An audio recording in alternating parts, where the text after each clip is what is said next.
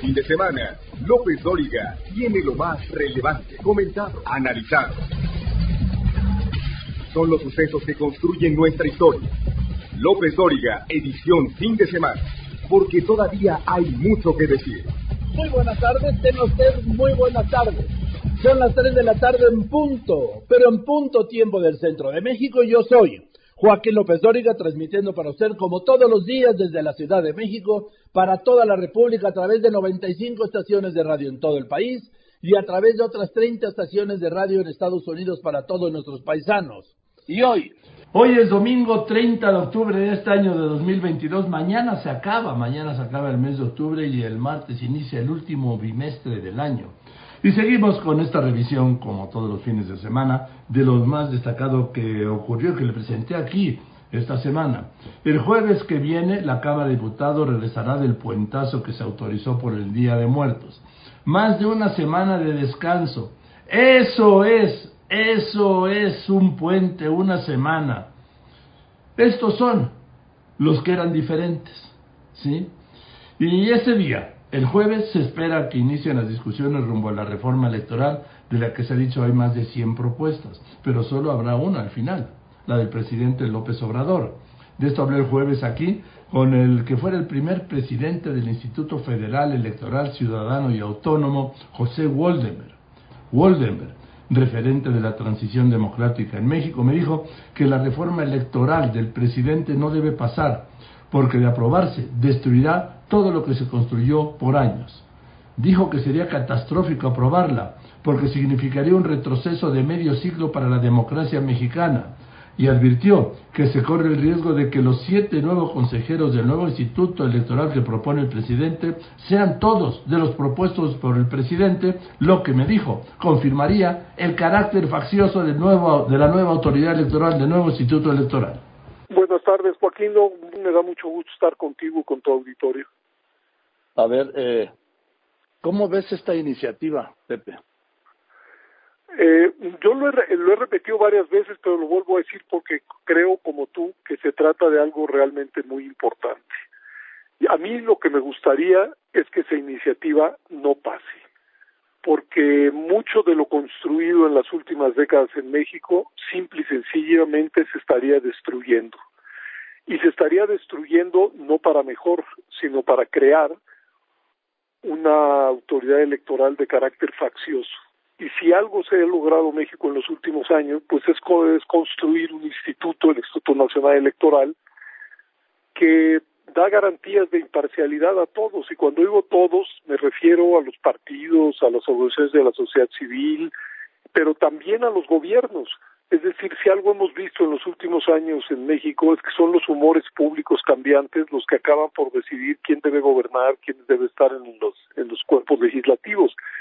Y eso que se dice fácil, pues fue una construcción de varias generaciones, de tal suerte que ojalá, vuelvo a repetir, pues esa iniciativa no pase. Bien, eh, ¿qué, ¿qué opinas de que se vaya a cambiar. Primero eh, el nombre, porque, porque ya ves que lo primero que se cambia cuando llega alguien o quiere cambiar algo es el nombre o el logotipo, pero, pero no que más que el nombre, Instituto Nacional de Elecciones y Consultas, pero el fondo es que van a reducir de 11 a 7 los consejeros, pero sobre todo el tema de cómo elegirlos. El presidente va a poner, el presidente va a, proponer 20 candidatos, eh, el Congreso que controla Morena otros 20 y la Corte cuya mitad tiene el presidente otros 20. Sí. Bueno, yo creo que ese, ese es el ese es uno de los temas eh, fundamentales y y que yo creo que, que causarían un enorme daño. Voy a tratar de explicarlo. Porque cambiar el nombre es, desde mi punto de vista, es insubstancial, eso no tiene mayor problema. Y el número de consejeros, pues se podría, en efecto, ajustar. Eh, eh, eh, ese no es el quiz. El quiz es cómo se eligen a los consejeros.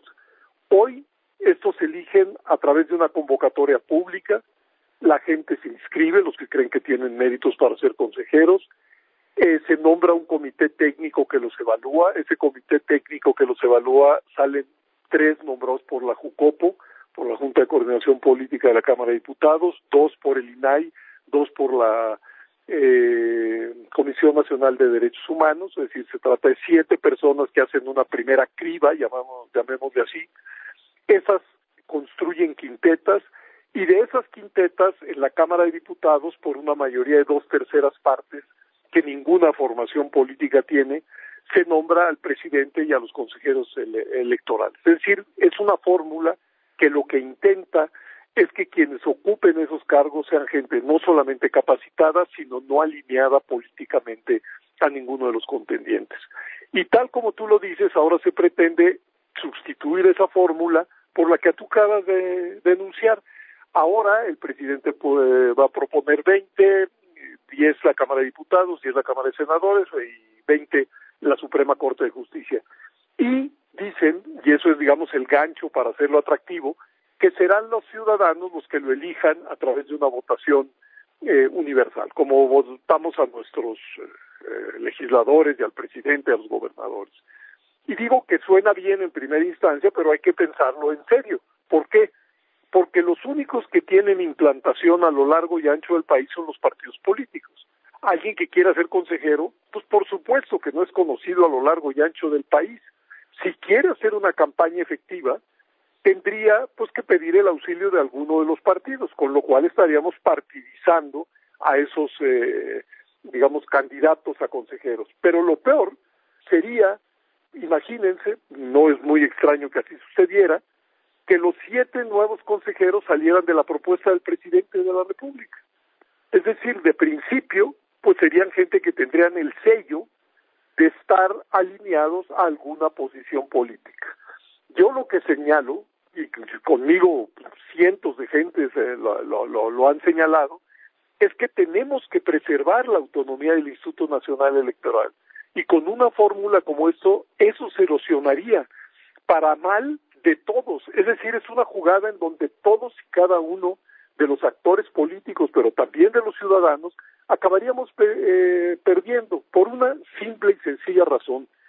Si algo nos ha dado el sistema electoral tal y como está, es a estas alturas la certeza de que quien gobierna y quien está en los puertos legislativos surgen de elecciones libres, transparentes, confiables. Y eso no es poca cosa. Y lo que es más extraño es que el presidente de la República salió de una ah, elección organizada por el INE. Y sin embargo, ni eso al parecer lo ha convencido de que esa es una buena fórmula para, para organizar nuestra convivencia y nuestra competencia. Sí, pero además eh, yo doy un dato. En las últimas tres elecciones ha habido un presidente del PAN, un presidente del PRI y un presidente de Morena. Más alternancia, imposible. Nunca se había registrado en la historia de México. Es decir, eh, la, alternancia depende de la decisión de los ciudadanos. Y lo que ha probado la autoridad es que es una autoridad capaz de asimilar la votación de, de la sociedad tal y como ésta viene. Ahora, Pepe, el tema, dices tú que todos pierden, no, gana el presidente. Pierden todos, pero el presidente gana. Pero el presidente ganaría en el cortísimo plazo. A la larga acabaría perdiendo, es decir, eh, México es una sociedad plural. Eso lo sabemos todos. Eh, quien tenga una familia, que tenga amigos, que vaya a un centro de trabajo, que esté en una escuela, sabe que en México hay una pluralidad viva. Esa pluralidad es la que requiere que las diferentes corrientes políticas ideológicas tengan un escenario para su competencia, un escenario institucional. Y si algo hemos logrado en los últimos años en México es precisamente eso, que la diversidad política que existe en el país, pues vaya a elecciones en donde nadie gana todo, nadie pierde todo, porque los humores públicos son cambiantes, quien gana hoy mañana pierde, y eso es una muy buena noticia para México. Estamos aprendiendo a convivir en la diversidad. Si alguien cree que una autoridad facciosa, que una autoridad alineada al presidente, que una autoridad alineada a un partido puede eh, ofrecerle al país un futuro venturoso, se está equivocando. Por supuesto que puede ganar en el cortísimo plazo, pero con el paso de dos, tres, cuatro, cinco años, veremos que más que civilizar la convivencia política, va a ser una fórmula para que la conflictividad vaya en aumento. Y eso pues a nadie le conviene. Pero ya será muy tarde si se aprueba esta reforma. Sería muy tarde y sería catastrófico y sería tristísimo, porque lo que hemos vivido, digamos, desde 1977 con la primera reforma electoral, aquella de, de, Reyes Heroles, Reyes Heroles, ha sido un cambio, si se quiere, gradual, pausado, pero hay que decirlo, la, en las últimas reformas consensuado. Es decir, los partidos políticos en las últimas reformas han votado todos a favor. ¿Por qué? Porque se están construyendo reglas, insisto en ello, para su convivencia y competencia. Y es muy importante que esos competidores estén de acuerdo con las normas. Cuando eso no se da, pues desde el inicio el proceso electoral empieza mal. Bien, Pepe, pues te aprecio mucho la claridad y te mando un abrazo y pues habrá que seguir con esto, ¿no? Pues sí. Oh, muchísimas gracias, Joaquín. Un gusto escucharte. Al contrario. hasta luego. Gracias. El gusto, el gusto escucharte a ti es el doctor José Waldemer, ¿sí? expresidente, el presidente referencial del Instituto Federal Electoral en aquel proceso de 2000, donde por primera vez el PRI perdió la presidencia de la República. Vamos a ver, porque esta va a ser una gran batalla. Y yo insisto, es un asunto, la reforma política, tan importante para los mexicanos, que no se lo podemos dejar solo en manos de los políticos. Tenemos que tomarlo la sociedad. Voy a un corte y regreso. El nuevo ataque del presidente a la Corte. López Dóriga Digital. Información en tiempo real. LópezDóriga.com.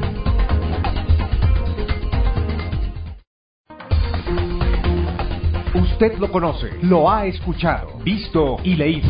López Dóriga, un periodista con cobertura total. A partir del 22 de noviembre, el Pleno de la Corte va a discutir un nuevo proyecto del ministro Luis María Aguilar Morales, su segundo proyecto sobre la prisión preventiva oficiosa. Plantea que los jueces no lo aplican de manera automática, sino que se analice, se someta a debate y se tome en cuenta los derechos fundamentales, y que los jueces revisen caso por caso si se aplica esa medida a quienes se presume cometen delitos fiscales considerado como delito grave. Esto provocó otro duro ataque del presidente de la República a la Corte, sobre todo el autor de esta iniciativa, el ministro Luis María Aguilar Morales. El presidente dijo que es vergonzoso porque protegen a los corruptos, a los delincuentes de cuello blanco, a los potentados. Yo no estoy de acuerdo con eso, desde luego somos respetuosos de lo que decida la Suprema Corte, pero miren lo que están proponiendo, que los factureros puedan eh, salir de la cárcel. Quieren impunidad para los factureros. ¿Sí? No, pero no le hace. No le hace. O sea, ¿cómo? O sea, este. Pues sí. La corte otra vez. Pero además, de veras, eh, es vergonzoso cómo proteger a delincuentes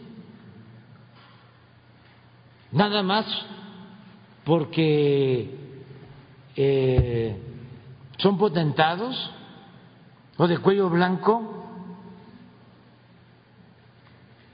¿Qué no tienen otras cosas que hacer? ¿Qué no hace falta que haya justicia para el pobre? ¿Por qué solo están dedicados a proteger a los potentados y además corruptos? Así, Así se llevan, así la relación del presidente López Obrador con el jefe del Poder Ejecutivo, con los demás poderes, en este caso con el Poder Judicial. Ya se cruzó la raya. ¿Y sabe qué? Y en el silencio de los ministros de la Corte. Sobre esto le pregunté esta semana al magistrado presidente del Tribunal Superior de Justicia de la Ciudad de México, al representante del Poder Judicial en la capital del país, Rafael Guerra, quien pidió analizar esta nueva propuesta con mucho cuidado. Pero el tema central, por lo que hablé con el magistrado presidente del Tribunal Superior de Justicia de la Ciudad de México, fue su iniciativa para eliminar el auto de vinculación a proceso porque ya existen, me dijo, figuras, medidas cautelares. El magistrado Guerra Álvarez me dijo que es un argumento legal confuso e incongruente con la metodología del sistema penal acusatorio y que está en contra. Buenas tardes, al contrario a ti, Joaquín. Eh, buenas tardes a ti, saludo a ti y a tu auditorio, que seguramente es bastante. Estoy a tus órdenes. Gracias. Gracias. A ver, me parece muy interesante la propuesta que ha hecho de eliminar el auto de vinculación a proceso y los argumentos que está dando magistrado Guerra Álvarez que son contundentes. Cuéntenos. Sí, este, mira, quiero, Joaquín, quiero comentarte lo siguiente. Es una propuesta que no he hecho en este momento únicamente. Es una propuesta que ya desde que se creó y entró en vigor eh, en el 2008, que fue la reforma constitucional, y 2016, que entró en la Ciudad de México, ha sido una propuesta eh, constante desde que se creó el mismo. ¿Por qué razones? Eh, las razones voy a tratar de ser lo más concluyente y lo más sencillo para el auditorio también en un momento dado. Primer término, el proceso acusatorio oral es un proceso definitivamente nuevo eh, eh, está excelente el proceso, es un proceso que nos permite a, a los gobernados eh, tener enfrente al juez, que eso es lo más importante, la oralidad es un proceso de audiencias, en donde todo se va a dirimir en presencia del juez. Y aquí no hay nada de que déjeme revisarlo, lo reviso, no. Se escucha a las partes, se escucha a la otra parte, a los, eh, los que, autores que intervienen, y en ese momento resuelve el juez. Aquí no hay de que vamos a esperar que es lo que sucede en absoluto. Entonces, sí es un buen proceso, es un proceso de audiencias eh, ante la presencia del juzgador. Y las partes quedan convencidos de lo que están diciendo cada uno de ellos en un momento dado. El problema es el siguiente. Primero, un dato muy importante, es un proceso acusatorio, eh, novedoso para nosotros, pero es un proceso que ha venido hablando en este en el siglo pasado y en este se ha venido manejando quiero decirte que en toda Latinoamérica no existe el auto de vinculación en el proceso acusatorio, aun cuando ellos lo tienen. No existe, simplemente no existe. Nosotros, ¿qué pasó? Nosotros con la inercia del auto de formal prisión que teníamos anteriormente con el proceso tradicional, cuando viene la reforma del proceso acusatorio, pues como que fue una inercia, como que el legislador no, no encontró esa diferencia y, y, y continuó con la inercia. ¿Qué hacemos con el auto de formal prisión? Que, que finalmente sí nos sirvió, nos sirvió más de casi un siglo, nos funcionó el, el sistema tradicional con el auto de formal prisión. Pero viene el cambio y ellos dicen, ¿qué hacemos?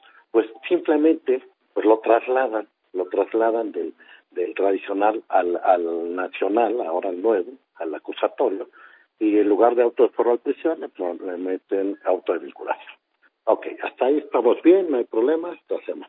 Los problemas vienen lo siguiente, como el proceso acusatorio tiene sus reglas de valoración de la prueba, por ejemplo, es una de las principales eh, consecuencias por las cuales no estamos de acuerdo sí tiene su valoración de las pruebas. ¿Y en qué consiste? En que si eh, al inicio siempre se habla de datos de pruebas. ¿Qué quiere decir? Que no estamos hablando de una prueba propiamente dicha. Una prueba propiamente dicha es la aquella que se lleva ante el juez, la que se desahoga ante el juez. Antes de que no se desahogue ante el juez, es un dato de prueba. Un dato de prueba, vamos a decirlo, eh, darle el, el término indicio, aunque me cuesta un poco de trabajo decirlo, pero bueno, es un dato de prueba pero no es una prueba formalmente hecha porque ante un juez. ¿Cuál es el problema? Que la indagatoria a nivel de auto de vinculación, la indagatoria que se está manejando es dato de prueba. Cuando se pone a disposición del juez, se hace la imputación y la defensa en ese momento ofrece pruebas. Esas pruebas ya se desahogan ante el juez y entonces el nivel de valoración cambia porque las pruebas de la, defensa ante el juez es una prueba plenamente valorada por un juez, mientras que el Ministerio Público son datos. Y ahí viene el problema. ¿A qué, a qué le voy a dar el mismo, el, le voy a dar valor? Se le debe dar valor al de la prueba desahogada ante el juez. Sin embargo, no lo hacemos y le damos el mismo valor al dato de prueba y con el de prueba. También es así que hay un artículo que inclusive cuando ya estamos en el juicio, ya la última etapa del proceso acusatorio, dice un artículo, dice, no se le va a dar valor alguno a los datos de pruebas que se utilizaron en el auto de vinculación. Ah, caray, ¿qué pasó? O sea, ¿qué sucede, no? Entonces, desde ahí ya Pues sí, porque con esos datos, con esos datos iniciaron el proceso y muchas veces se le encarcela y se le encarcela totalmente. Por eso se viola el principio de, de la libertad de presunción de inocencia. Exactamente. Así de claro, así de sencillo, es uno de los temas. El otro tema es el siguiente. El, auto de vinculación eh, desnaturaliza totalmente las medidas cautelares. ¿Por qué razón? Porque pareciera que vamos de la mano.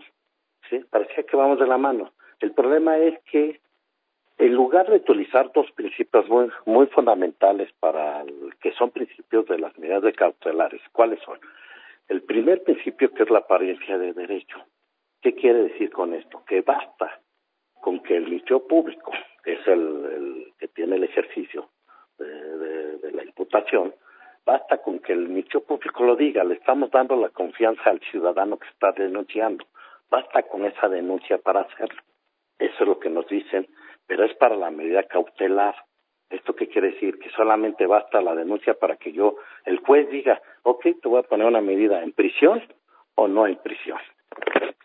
Y, o bien te doy otra medida, que te vayas a tu casa, vengas a firmar, pero eso depende de ese principio, de, de, ese principio. Y el otro principio que es el peligro de la demora, ¿qué quiere decir? Que si no hacemos esa, esa medida cautelar, a la mejor se nos puede este se nos puede ir en, eh, en libertad o a lo mejor no nos sujetamos a proceso. O sea, pero para eso es la medida. Sin embargo, ¿qué hacemos? Esos dos principios, en lugar de utilizar la medida cautelar, las utilizamos en el auto de vinculación. Entonces, denaturaliza totalmente. En otras palabras, la prisión preventiva oficiosa está con la Constitución, como lo estamos haciendo, cumpliendo, y se acabó el tema. Van a ser ¿Qué, ¿Cuántos tipos penales? De 300 y tantos tipos penales o mucho más que tenemos, ya van a ser de 10 a 15 tipos penales que tienen prisión preventiva oficiosa. No le causa ningún problema al país, hablo al país porque es constitucional, no le causa ningún problema, al contrario, es una seguridad jurídica para el ciudadano el que ese tipo de delitos no quede, queden mientras se procesa y queden en prisión preventiva oficiosa hacerlo eh, a criterio del juzgador, pues lógicamente va a haber va a haber eh, estrategias jurídicas como debe ser de los abogados, va a haber estrategias jurídicas donde eh, al juez lo van a poner entredicho y va a decir, no, pues ¿dónde está? Dependiendo también los criterios y requisitos que quieran poner la, la Corte en ese punto. Es punto Bien. de vista personal en ese punto. Sí. Pues, pues muchas gracias. Gracias magistrado presidente del Poder Judicial de la Ciudad de México. Le mando un abrazo. El magistrado Rafael Guerra Álvarez, presidente del Tribunal Superior de Justicia. Gracias igualmente y gracias por la explicación. Sí. Igualmente, bueno, le mando un abrazo. Hasta luego. Gracias. Muchas gracias, presidente del Tribunal Superior de Justicia de la Ciudad de México. Y en medio de todo esto, un expresidente del PAN, ahora de Morena, propone al presidente negociar con el crimen organizado, lo que nos faltaba. Se lo cuento al regreso. No podemos elegir lo que sucede, pero sí quien nos lo cuente. Joaquín López Dóriga, un asunto de confianza.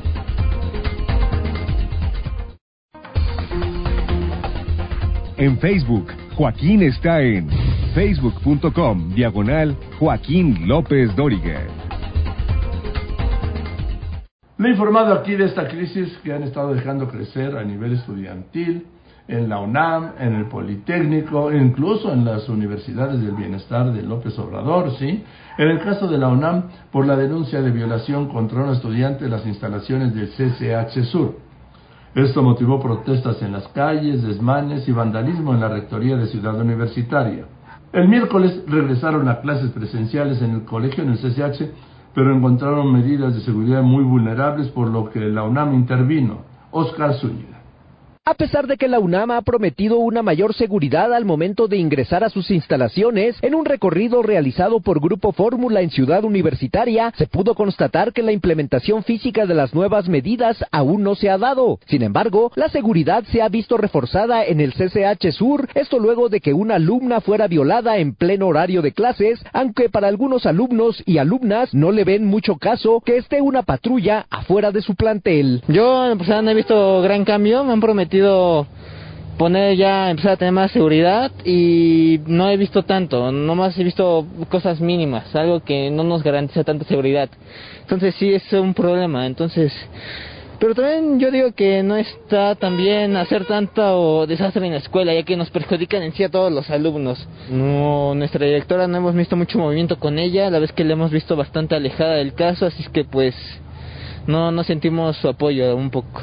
La verdad a mí me causa mucho dolor esta situación ya que pues como mujer sí me afecta y sí me afecta tanto en mi seguridad porque no me siento a lo mejor no del todo segura, pero pues también aquí tengo a mis amigos y pues estoy con ellos, así que también como que estoy con ellos y no estoy sola. Y pues sí es algo lamentable y no tendría que haber pasado en el plantel. ¿Cómo ven eh, que ahora están poniendo una patrulla aquí de seguridad en el exterior? Pues la verdad no veo mucho caso que la pongan porque pues están muy en su en sus cosas y no veo que se fijen realmente en lo que está pasando. La máxima casa de estudios ha señalado que las medidas de seguridad que se estarán implementando se irán viendo de manera paulatina para garantizar la integridad de los universitarios. Con imágenes de Luis Ramos y Julio Reyes, Oscar Zúñiga, Grupo Fórmula. Y hablando de seguridad, para el jueves 17 congresos estatales, los que hacía falta constitucionalmente, avalaron la reforma que extiende, la reforma constitucional que extiende de 2024 a 2028 la presencia de las Fuerzas Armadas en tareas de seguridad pública. Con eso ya se cumple el requisito de ser declarada reforma constitucional. Pero el presidente dijo que no, que va a esperar a que sea aprobada por los 32 congresos para promulgarla, que la quiere por unanimidad. En medio de esto, otro prócer de la democracia, Manuel Espino, que era presidente del PAN cuando Felipe Calderón ganó las elecciones de 2006, que López Obrador insiste hasta el día de hoy que le robó Calderón, y le digo, Manuel Espino era presidente del PAN, hoy es íntimo, son amiguis, él y el presidente, no existe el pasado cuando lo borra la 4T, y quiero decirle que reveló Espino que hace un año le propuso al secretario de Gobernación recién llegado, ¿sí? Adán Augusto López Hernández, que dialogara con los grupos criminales para pacificar al país. Esto es una estupidez, para no entrar en más detalles. Espino, yunquista le decía, expresidente del PAN y ahora obradorista, dijo que la propuesta se desechó, pero que se le hizo él, se le hizo a dos grupos criminales que le respondieron que ellos sí le entran. Sí, imagínense, a nombre del gobierno, porque cuando hizo eso trabajaba en el gobierno de la 4T, el gobierno de López Obrador, se reunió con grupos criminales perseguidos, no los denunció y además, y además les ofreció dialogar con el gobierno. Así estamos en los tiempos estelares de la 4T. Solo recordar que Espino, insisto, era el presidente del PAN en 2006 cuando el fraude, el gran fraude que sigue alegando López Obrador, el fraude de Calderón. Eh, yo le dije al secretario de, de Gobernación que la propuesta que puse en sus manos Iba a buscar la manera de hacerla llegar a algunos de los grupos del crimen organizado en México. Y logré hacerla llegar, algunos. Y solamente recibí respuesta de dos. Si esto se hace en México, entramos. Entramos. Eh, estamos en esa, en esa tarea. No quiero abundar más porque luego. Sí. La, pueden acusar de indiscreto pero luego el viernes, este viernes el presidente negó cualquier acuerdo con el crimen, como debe ser. Y en el caso de el combate a la delincuencia, tanto a la llamada delincuencia organizada como a la delincuencia de cuello blanco, no hay ningún acuerdo, ningún pacto. Está bien pintada la raya, la frontera. Una cosa es la autoridad y otra cosa es la delincuencia. Voy a unos anuncios. Y al regresar un mexicano distinguido en Oviedo, el disparo de los suicidios en México y lo que nos dejó el doctor Lozano Díaz. López Dóriga Digital. Información en tiempo real. LópezDóriga.com.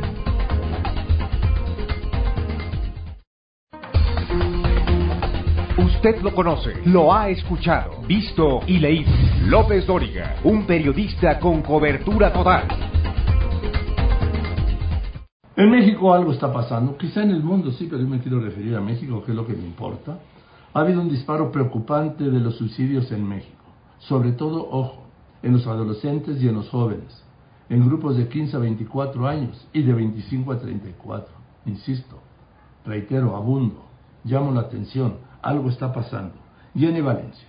Aumenta el número de suicidios en México al reportarse 8.432 en 2021. Subió la tasa de defunciones por cada 100.000 habitantes de 6.2 en 2020 a 6.6 el año pasado, lo que representó 614 suicidios más. De forma alarmante, los grupos de edad de 15 a 24 años y de 25 a 34 años son los que concentraron el mayor porcentaje de suicidios con 24.5 y 27.4% respectivamente. En 2021 el 81.2% de las lesiones autoinfligidas fueron cometidas por hombres, de acuerdo con los resultados de las estadísticas de defunciones registradas en 2021 del INEGI. El 85.3% de las causas que desencadenaron en un suicidio fueron las atribuidas a lesión por ahorcamiento, estrangulamiento o sofocación y las causadas por armas de fuego representaron el 6.1%. La tendencia de suicidios en el país va al alza. El INEGI resaltó que en 2020 se reportaron 7.818, lo que representó una tasa de suicidio de 6.2 por cada 100.000 habitantes, superior a la registrada en 2019, cuando fue de 5.65, mientras que en 2021 se contabilizaron 8.432 suicidios, de estos 1.568 correspondieron a mujeres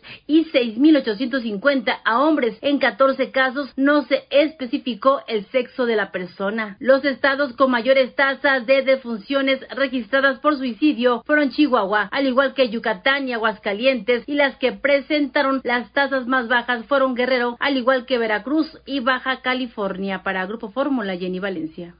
Y de la mano con esto la reflexión del doctor José Antonio Lozano Díez, presidente de la Junta de Gobierno de la Universidad Panamericana y del IPADE, cuatro puntos para ser exitosos, para ser felices en la vida. ¿Cómo estás, querido? Querido José Antonio, me da mucho gusto saludarte, como todos los martes, bueno, como siempre, ¿no? Y traes algo que tiene que ver con la felicidad o con el éxito, ¿cómo está?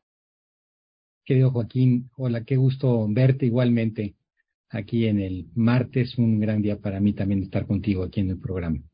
No, para todos los que te escuchamos, doctor. Muchas gracias, querido Joaquín. Pues mira, hoy, hoy traigo una reflexión que es las claves, las cuatro claves para que las personas triunfen, las cuatro claves del triunfo en la vida. Eh, déjame apuntar, espérame, espérame, espérame, déjame apuntar, sí. Sí. Déjanos apuntar a todos, despacito, venga, doctor. Sí. Las cuatro claves del triunfo, Joaquín, en la vida, en nuestra vida, en la vida de las personas. El triunfo primero tenemos que entender qué es, porque si no eh, tenemos una idea clara de hacia dónde triunfar en la vida, pues no lo conseguiremos. Ahora, la gran cosa, Joaquín, es que para conseguir ese éxito en la vida tenemos que lograr cuatro condiciones, cuatro, eh, cuatro partes, los cuatro factores, las cuatro claves, que sin ellas no alcanzaríamos nunca el triunfo en la vida. Son las cuatro, Joaquín, no una o dos. Es como una mesa de cuatro patas. Si tú una mesa de cuatro patas de estas condiciones que ahora voy a decir, le quitas la pata, se cae la mesa. Si una de estas patas pones más alta la pata, la mesa te queda chueca y no sirve para su propósito. ¿Cuáles son esas cuatro condiciones para triunfar en la vida? La primera es la pasión, la segunda es la acción, la tercera es la noble intención y la cuarta, Joaquín, es la esperanza. Si nos arrebatan cualquiera de estas patas, Joaquín. ¿Las puede repetir, por favor, José Antonio? A ver, por favor. Dime. Pues rápido, son las cuatro patas de la mesa son pasión, La primera pata, ahora le explico. Acción, una pata fundamental, también ahora entro un poco al detalle de ella. Noble intención, fundamental. Y esperanza. Si quitamos cualquiera de estas cuatro, eh, nunca llegaremos en una vida humana a ser eh, triunfantes, nunca lograremos tener esa vida con propósito. La primera, Joaquín, es la pasión. La pasión, muchos gente y sobre todo ahora generaciones jóvenes la confunden con una emoción. Aquí no estamos hablando de la pasión como una emoción, estamos hablando como una manutención de la voluntad que nos permite trabajar por un objetivo, a pesar de las circunstancias y a largo plazo. La pasión, Joaquín, se va entrenando con esfuerzo. Muchas veces cosas que no nos gustan al principio terminan apasionándonos. La persona, por ejemplo, que eh, quiere hacer ejercicio y empieza a salir a correr, los primeros días le cuestan mucho. Inclusive lo rechaza, pero conforme va venciéndose y va la voluntad eh, de alguna manera triunfando sobre eso, empieza a enamorarse y luego ya no puede vivir sin correr. Es una pasión. La vida para lograr triunfar tenemos que tener pasión todos los días en las pequeñas cosas de la vida, Joaquín. Y esa pasión, ponerla en las cosas verdaderamente relevantes. Hay un evangelio que en San Mateo que dice, donde está eh, tu tesoro, allí está tu corazón. Donde ponemos mente, esa valía esa donde nos vamos a estar moviendo. ¿Qué tan apasionados somos? ¿Qué tanto tenemos cosas que nos muevan en la vida? Es la primera pata de la mesa. La segunda, Joaquín, es la acción darnos cuenta que somos responsables nosotros de nuestro futuro, no las condiciones que tenemos alrededor. En muchas ocasiones ocurre que las personas le echan la culpa de que no les va bien en la vida a las condiciones externas.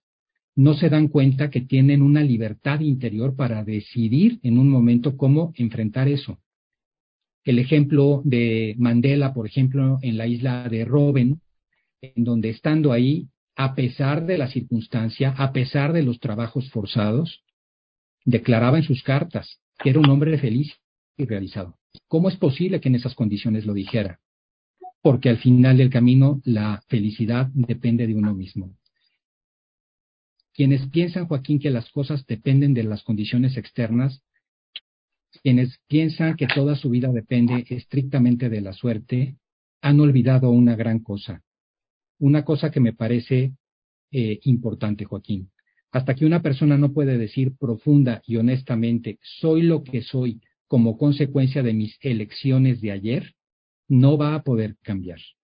No hay forma de que cambie y con ello no hay forma de que triunfe en la vida. La tercera pata, Joaquín, es la noble intención. Tener intenciones altas. Cuando nosotros empezamos a ser egoístas en nuestras intenciones, achicamos nuestra vida, Joaquín.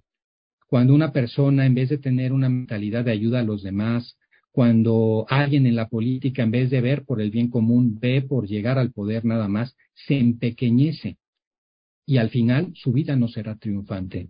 Podrá tener muchos puestos muy altos y tener muchas circunstancias en el presente, pero al final del camino, lo que dirá su lápida no será exactamente lo que él hubiera querido. Esto me recuerda una anécdota de Jorge Luis Borges, en algún momento que escribió en el Clarín una... Había habido un golpe de Estado en Perú, había llegado el ejército, estaban en el poder, hablo de principios de los años 70, y él escribió en contra de este golpe de Estado.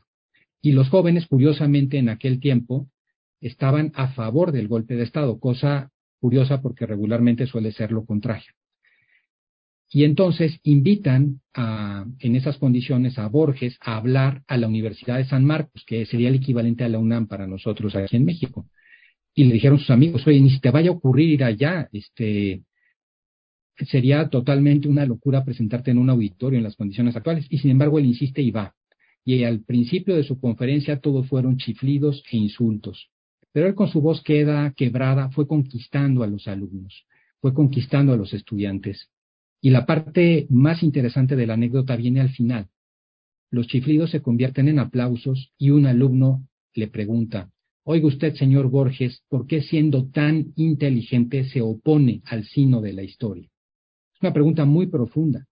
¿Por qué siendo tan inteligente no deja que las cosas ocurran como deberían en principio de ocurrir? Y la respuesta de Borges no tiene desperdicio. Contesta, ¿qué no sabe usted, joven amigo, que los caballeros solo peleamos causas perdidas? Qué cierta esta respuesta de Borges, porque las otras causas se pelean y se defienden solas, Joaquín. Las causas, la noble intención por la que vale la pena dar la vida, esas, esas son las que requieren mucho de nuestro esfuerzo, requieren mucho de nuestro empuje. Y esa noble intención es la que nos hace crecernos, hace nuestra figura magnánima como seres humanos. Y finalmente, Joaquín, la cuarta pata es la esperanza. La esperanza que implica dos elementos muy importantes. El primero, un bien por el que vale la pena, desde luego, vivir, pero el segundo, que ese bien es alcanzable. Cuando yo veo algo como inalcanzable, entro en desesperación. Y la esperanza, Joaquín, es el primer motor para alcanzar las cosas en la vida. Hoy vivimos un momento, sobre todo en la clase joven, de futurofobia. El otro día aquí lo comentábamos en el programa. La gente tiene miedo al futuro. Hay una crisis de esperanza. Es muy importante en este momento empujar la esperanza, porque la actitud, Joaquín, de desesperanza, de pesimismo, cae solita. Las personas, de forma perezosa y viendo las circunstancias que hoy nos rodean, nos volvemos negativos, nos volvemos pesimistas, nos volvemos poco esperanzados. Es lo más fácil y podemos dar muchos motivos para ser desesperanzados. Podemos dar mil razones, pero esas mil razones jamás tendrán la razón final, porque en la medida que hacemos eso y soltamos la esperanza, soltamos la posibilidad de mejorar las cosas, soltamos nuestro motor interno que nos permita salir adelante. ¿Cómo estamos de esperanza? Sería otro de los puntos para ver cómo están nuestras posibilidades de triunfo en la vida, Joaquín. Así es como tenemos esas patas de la mesa. Sin duda, Joaquín, la vida nos va a dar muchos golpes, la vida tiene muchas circunstancias difíciles, pero mientras mantengamos las cuatro patas de la mesa, podremos llegar a triunfar como personas.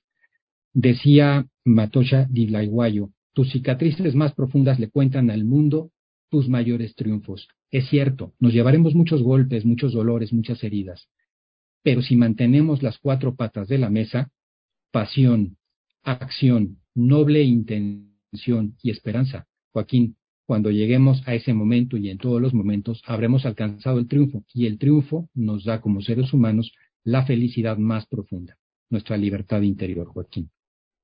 Gracias, querido. Gracias, querido José Antonio. De bárbaro. Te mando un abrazo siempre agradecido, sí, y tranquilizado. José doctor Santos Lozano Díez, ¿sí? el presidente de la Junta de Gobierno de la Universidad Panamericana y del IPADE. Y el viernes fue un gran día. El mexicano extraordinario, gran arqueólogo y antropólogo Eduardo Matos Moctezuma recibió en España el premio Princesa de Asturias. Distinciones que en México, aquí la 4T le ha regateado. No solo le ha regateado, le ha negado. ¿Y por qué? Porque el doctor Matos Moctezuma rechazó la fundación lunar de, las, de la Gran Tenochtitlan en 1521, como descubrió el gobierno de la 4T, para que los 500 años de la fundación del Gran Tenochtitlan le correspondieran al presidente López Obrador. Pero eso es un engaño. No hubo ninguna fundación lunar de la Gran Tenochtitlan en 1521, en 1321. La fundación de la Gran Tenochtitlan fue en 1325 ya no le tocaría la fiesta a López Obrador, pero así lo dejó ya como un hecho, un decreto de la 4T. Voy contigo hasta Oviedo, Silvia Ivón Peláez. Buenas noches, ¿cómo estás Joaquín? Vaya noche más intensa y tan emocionante. Hemos estado todos pendientes de la entrada del doctor Matos al Teatro Campo Amor y ha estado increíble como lo vas a ver ahora en el siguiente video. Premio Princesa de Asturias de Ciencias Sociales.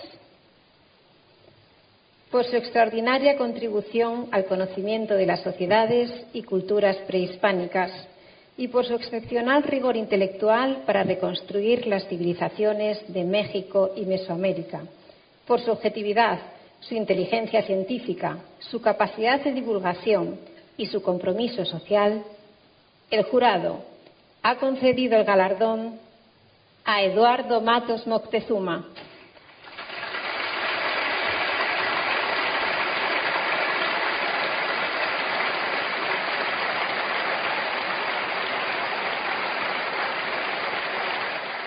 Yo creo que ha sido excelente este momento, ha quedado la retina, quedará la retina de todos los asturianos.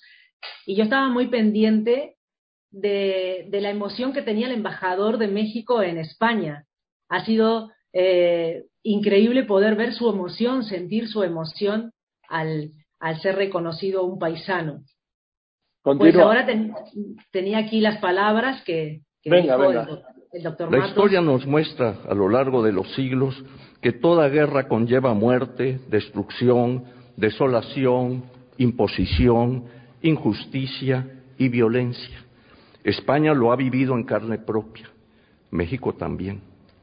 Esto no se olvida, pero tampoco podemos anclarnos en el pasado y guardar rencores, sino mirar hacia adelante. En esto, México y España deben dirigirse hacia un futuro promisorio. Yo creo que México es la primera vez que se manifiesta tan intensamente en Asturias y yo digo que Asturias es también es mexicana porque hay tanta presencia mexicana en estos momentos en Asturias que hoy ha quedado patente y creo que Oviedo Asturias se volcó de una manera tan grande a la calle que México ha quedado grabados en sus corazones. Venga, pues muy bien, muy bien tu crónica, las emociones. Muchas gracias, Silvia Ivonne Pelay. Felicidades, doctor Matos, muchas felicidades. Y bien, eso es todo, muchas gracias, buenas tardes. Yo soy Joaquín López Dóriga y como siempre le agradezco a usted que me escriba, que me llame, pero sobre todo y en especial le agradezco, usted lo sabe y además lo sabe muy bien, que me escuche y que me siga en las redes. Gracias pues por eso, que tenga una gran tarde de domingo y nos vemos mañana aquí como todos los días a la una y media de la tarde. Que la pase muy bien.